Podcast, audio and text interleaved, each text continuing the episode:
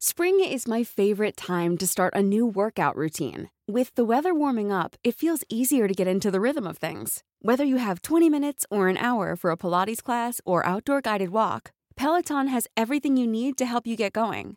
Get a head start on summer with Peloton at onepeloton.com. Este podcast es presentado por Bienesta, Centro de Medicina Integrativa y Funcional. Especialista en medicina antiedad y medicina mente-cuerpo. Reconocida nutrióloga funcional, conferencista y escritora a nivel mundial. Ella es Natalie Marcus. Este es su podcast. Y en cada episodio aprenderemos a resetear, reparar y regenerar. Aquí comienza las tres R's de Natalie Marcus. Bienvenidos a las tres R's. ¿Podemos renovarnos, resetearnos, reinventarnos y ser más sexy cada año?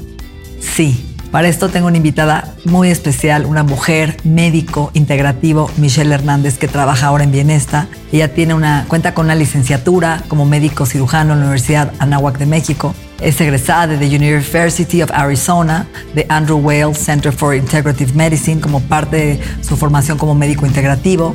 Es egresada también del Instituto de Salud Funcionalmente Cuerpo, con certificación en medicina aplicada y epigenética, y tiene una formación en reemplazo hormonal bioidéntico por el A4M. Actualmente forma parte de mi equipo Bienesta como médico integrativo funcional y balance hormonal. Así que bienvenida. Me encanta siempre tu enfoque de, la integración de la medicina salud-mente-cuerpo. Muchas gracias, es muy especial para mí estar aquí hoy. Muchas Estoy gracias. feliz de tenerte, Michelle, y más con este tema de sexy a cualquier edad y cómo llegar al Big O, que ahorita les platicaremos lo que es. Lo que es. Pues es un tema bastante interesante y por qué no empezando a hablar de que las hormonas son un lenguaje del amor. Vámonos. Y esto es muy interesante porque las hormonas no solo tienen que ver con nuestra parte sexual, que es algo que ya sabemos, tienen que ver con nuestro comportamiento, con cómo percibimos al mundo en esta parte del cortejo, además de la vida sexual. Entonces, del apareamiento, como el los apareamiento, animales. literal. Entonces, por eso es importante entender que es un lenguaje del amor, porque se va a relacionar con todo nuestro cuerpo. Y, y, es interesante, como mujeres es más notable porque cada ciclo de, nuestro, de nuestras hormonas en el mes te hace o más, ¿no? Ganas, o sea, como que tienes más ganas de tener sexo y otros Claro. durante el ciclo no quieres ni que se te acerquen y a veces eh, hueles más fuerte ciertas cosas.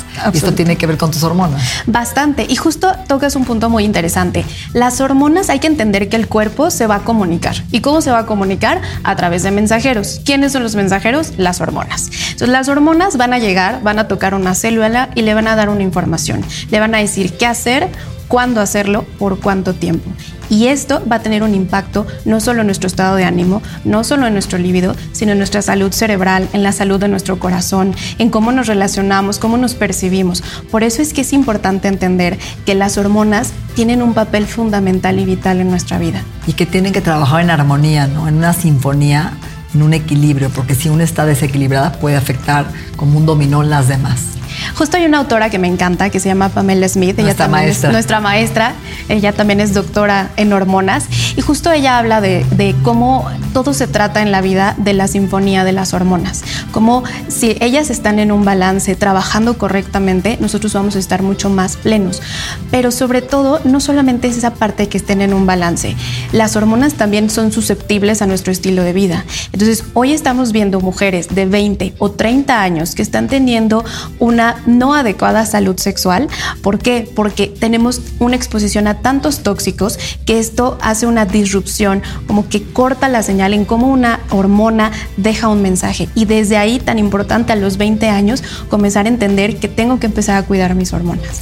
Y tú hablas mucho que hay cambios hormonales que vamos experimentando de acuerdo a nuestros cambios de edad, de diferentes ciclos de nuestra vida, si estamos amamantando, si estamos en embarazo y todo eso repercute. ¿Cómo dirías que estos cambios empiezan desde los 20, 30, 40, 50 en adelante? Es muy interesante esto porque me gustaría comenzar y quizá un poco antes. Desde que estamos eh, formándonos como bebés hasta los 10 años, desde ahí ya empieza a ver como una base de cómo van a empezar a trabajar nuestras hormonas. Ahí empieza el primer estímulo a una parte de nuestro cerebro que es el hipotálamo y desde ahí empieza la señal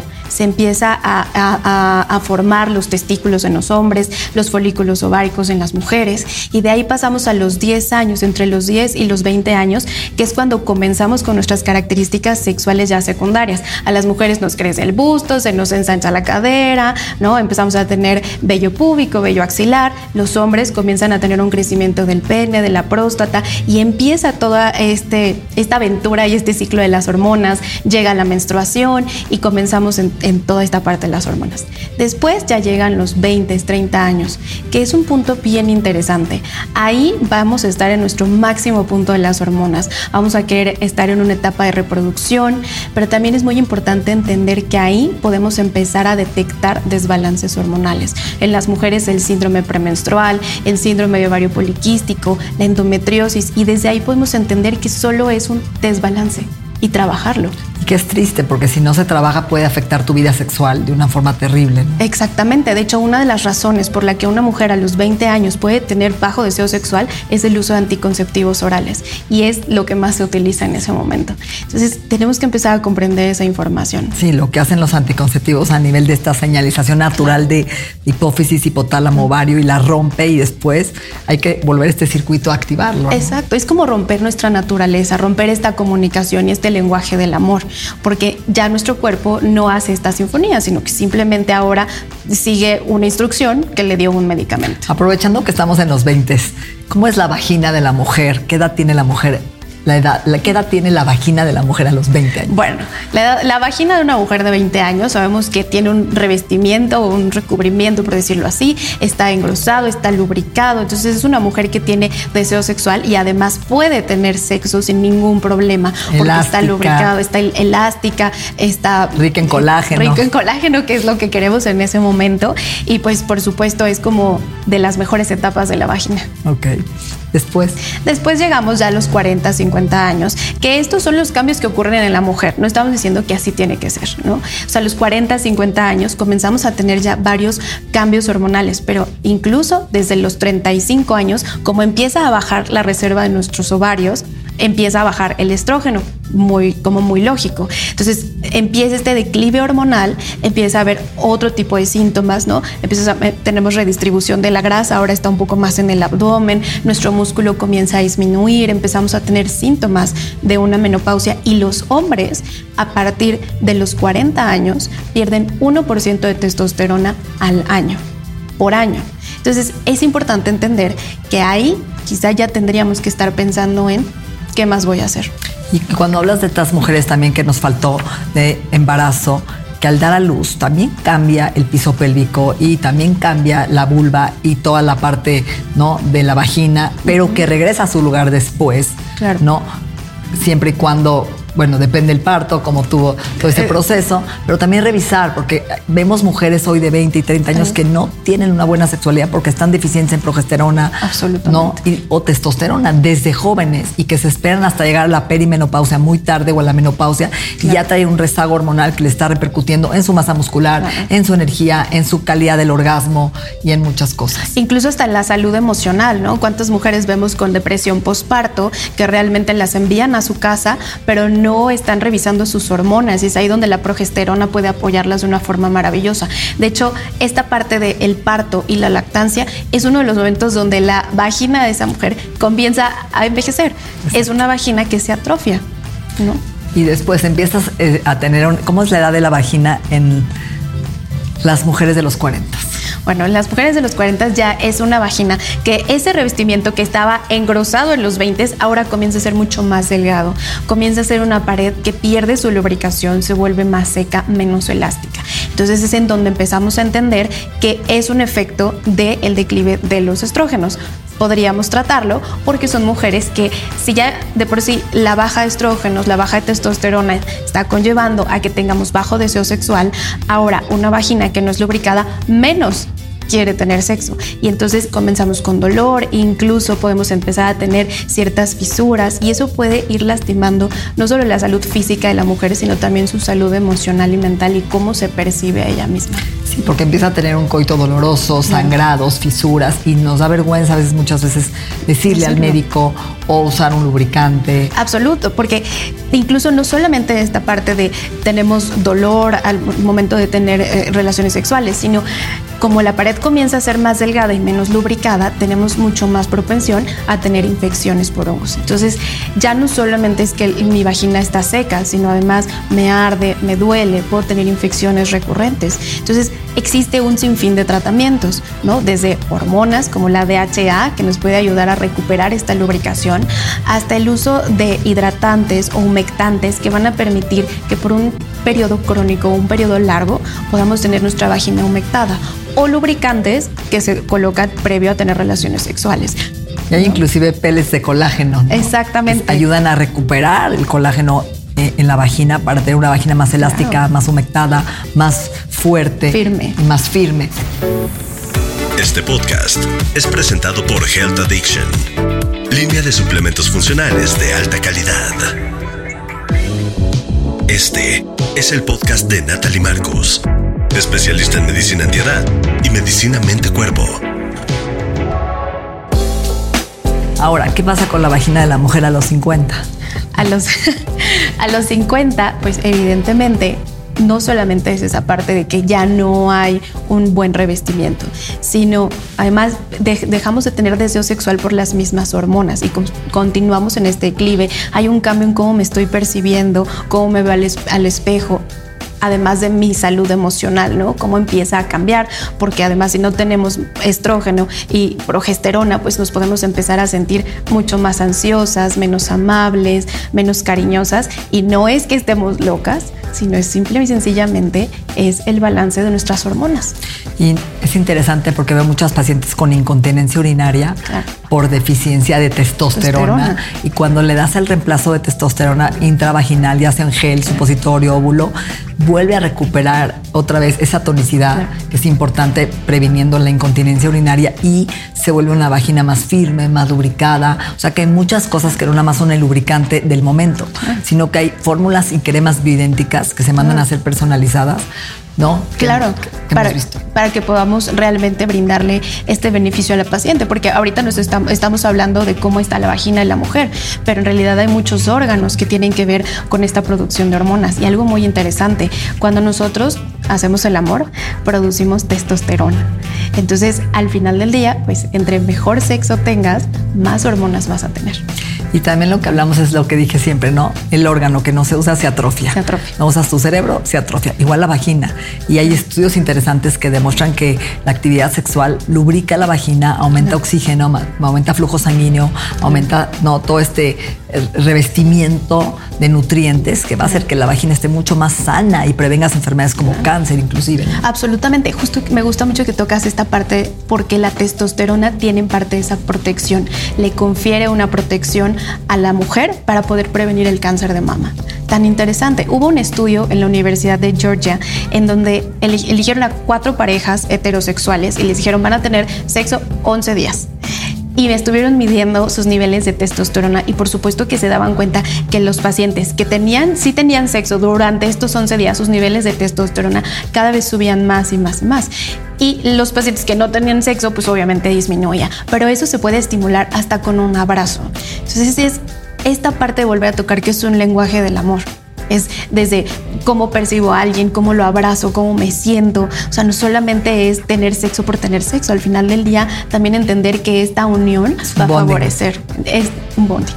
Y, y, cuando hablamos de la edad de la vagina, no estamos burlándonos de la edad de la vagina, estamos hablando de un ejemplo claro, una metáfora. De la edad de la vagina es la edad de tus hormonas. Si ya estás teniendo síntomas de falta de lubricación, ¿no? Que ya no hay flujo en tu calzón como tenías antes, te duele, estás seca, estás hablando que hay un declive que tienes que ir a atender. Absolutamente. Y, hoy, por ejemplo, los estrógenos que son encargados de esta lubricación, no solo de ojos, de vagina, de piel, también hablan de que cuando estamos las mujeres bajas de estrógenos, engordamos de la panza y disminuye nuestro metabolismo y cuando cambias no por un reemplazo bioidéntico natural se quita toda esta grasa visceral.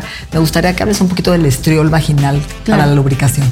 El estriol de hecho es muy bueno porque nos, nos da protección. Hay diversos tipos de estrógeno. El, el estradiol es el de los que más conocemos. Está la estrona que no la queremos como en altos niveles, pero el estriol también ayuda a, a dar esta humectación, pero sobre todo nos protege, protege nuestro tejido, nos protege contra cáncer de mama. Lo aprendí de ti. En Europa dan estriol incluso en mujeres con cáncer de mama para una protección. Entonces a nivel de la vagina también nos ayuda en este balance entre estrógenos, progesterona, para poder cuidar ¿no? la parte del revestimiento y que no haya una proliferación que quiere decir que se reproducen las células de una forma acelerada o descontrolada, sino también tiene un efecto a nivel de nuestra salud. Entonces, si eres esta mujer que está teniendo infecciones crónicas vaginales, ya sea de hongo o de bacterias, ¿no? Sí. Eh, puede ser que esté seca y que lo único que te falte es una pomadita de estriol, que es el débil vaginal o un óvulo que te dé tu ginecólogo para volver a humectar esta superficie y que no se le peguen bacterias. ¿no? Incluso un poco de ácido hialurónico también les podría ayudar a las pacientes, además de usar DHA, estriol, ácido hialurónico siempre es bueno. Bueno, ¿cómo poder recuperar y volver a sentirte sexy? Bueno, pues aquí hay varios aspectos y no me dejarás mentir con la medicina funcional. En parte también es nuestra, nuestro estilo de vida. Lo que estoy llevando a mi mente, lo que estoy llevando a mi cuerpo, estoy realizando actividad física o no, actividad de resistencia para poder apoyar a mis hormonas, pero es el balance hormonal. El balance hormonal es lo que realmente nos vuelve a hacer sentir sexys, pero un balance hormonal bien cuidado, bien llevado, con hormonas bioidénticas que son tan similares a nuestras hormonas que cuando se van a unir a su receptor es como si el cuerpo las reconociera y las abrazara y dijera esto es mío y empieza a trabajar, porque no solamente es ser sexy físicamente, ¿qué pasa con nuestro cerebro? Nuestro cerebro también nos, cuando no nos sentimos al 100%, nos sentimos nublados, yo creo que lo último que nos sentimos es sexys. Y justo la parte del estrógeno y la testosterona protegen nuestro cerebro, protegen el hipocampo, que es donde almacenamos nuestro nuestras memorias. Por eso es muy interesante. Han hecho incluso estudios en donde es en la Universidad de McGill, en donde pusieron a pacientes, les hicieron una resonancia magnética en donde ellos ya tenían esta área de su cerebro atrofiada, ya estaba muy chiquita. Y les dieron reemplazo hormonal bioidéntico cuatro a cinco semanas. Los volvieron a analizar con una resonancia magnética y no solo ese hipocampo mejoró, sino que además esos pacientes recuperaron su memoria, su enfoque, su seguridad. Se volvieron a sentir sexys, se volvieron a sentir plenos. De ahí la importancia de las hormonas. Y me gusta lo que dices, Michelle, porque vemos muchos pacientes que dicen, bueno, pero yo ya estoy haciendo esto y no me siento sexy. Ya me puse el pellet, ya me dieron una inyección de testosterona, porque no nada más es meterte una hormona, es saber el balance. A veces estas mujeres, por ejemplo, lo veo mucho, o en hombres, que se pusieron el pellet y siguen sin teniendo este arouse, este, este deseo, esta excitación, porque están viviendo en estrés. Entonces, se lo están robando. Se lo están robando, ¿no? El cuerpo le va a dar prioridad a, a, a salvarlo, porque viven en modo supervivencia. Entonces, el cuerpo dice, ah, perfecto, aquí tengo materia prima, la voy a utilizar para sobrevivir. No es como que la utilice para que tengas lubricación, para que te sientas sexy, para que te sientas concentrado. O sea, realmente lo que está haciendo es sobrevivir. Y eso es muy importante a la hora del, balance hormonal, cuidar la vía, a dónde se va esa hormona que le estoy dando a un paciente, pero también ese paciente cómo la cuida, hace ejercicio o no, aprovecha su testosterona o no, se divierte, ríe, baila, no, se alimenta correctamente, toma el sol, tiene vitamina D o no. Todo eso es relevante al momento de hablar de un balance hormonal. Sí, o está haciendo todo lo opuesto, fuma, toma alcohol, se desvela, entonces está robando estos secuestradores de testosterona. Entonces le estamos dando herramientas para otro tipo de enfoque en el cuerpo, que es lo que no estamos buscando. Exacto. Bueno, tú hablas de cómo llegar al Big O. Los que estamos aquí, ¿saben lo que es el Big O? No. Michelle, ¿cómo llego al Big O? Hoy lo vamos a aprender. El Big O todos estarán pensando que es llegar al orgasmo. Sí. Pero no solamente es llegar al orgasmo y les quiero leer una frase muy linda. El BIHO no solo es tener un orgasmo, sino es todo lo que involucra en nuestra vida sexual, una vida sexual con plenitud, ya que es la forma que la madre naturaleza tiene para estimular a las hormonas de nuestro cuerpo para nuestro mayor beneficio. Eso es el Big O. Entonces, al final del día, cuanto más se hace el amor, mejor para el cuerpo, porque eh, producimos más hormonas, producimos más testosterona y la madre naturaleza que quiere. Sí, nos vamos a reproducir, pero quiere que ese bebé tenga padres listos, activos para su vida, entonces trabaja a nivel cerebral y por eso es que el tener sexo también nos ayuda a producir hormonas, además de todas las herramientas que estamos llevando a cabo. Qué bonito. Muy lindo. Así que ya lo saben, el Big O. ¿Cómo te gustaría terminar este podcast, este mensaje de la importancia de cuidar nuestra vida sexual con nuestras hormonas en equilibrio, con un estilo de vida mente-cuerpo?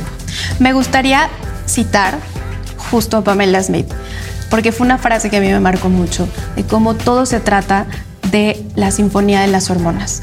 No esperes hasta sentirte mal para poder comenzar a hacer conciencia de que si estás en tus 20, 30, 40, 50, es momento de prestar atención a tus hormonas, porque dentro del lenguaje del amor entendemos que se va a relacionar con nuestra percepción, con cómo nos relacionamos con las personas, pero sobre todo cómo nos relacionamos con nosotros mismos. Sí, no esperar a llegar a la menopausia, ¿no? Hasta o la andropausia en donde ya no tienes hormonas y ahora sí ya es momento porque ya se justifica. Yo creo que en cualquier etapa de nuestra vida se vale pedir ayuda, se vale buscar esa alteración hormonal y esa deficiencia y buscar la optimización en cada etapa de tu vida. Yo creo que eso sería lo más importante. Muchas gracias. Gracias, Mish. Excelente. Gracias. Nuestra mente y nuestro cuerpo se han transformado. El proceso continúa en la siguiente entrega de las 3 R's. Agradecemos la confianza de Health Addiction, el Instituto en Salud Funcional Mente Cuerpo y Bienestar. Las 3 R's, un podcast de Natalie Marcos. Even when we're on a budget, we still deserve nice things. Quince is a place to scoop up stunning high-end goods for 50 to 80% less than similar brands. They have buttery soft cashmere sweaters starting at $50, luxurious Italian leather bags, and so much more. Plus, Quince only works with factories that use safe, ethical, and responsible manufacturing. Get the high-end goods you'll love without the high price tag with Quince. Go to quince.com/style for free shipping and 365-day returns.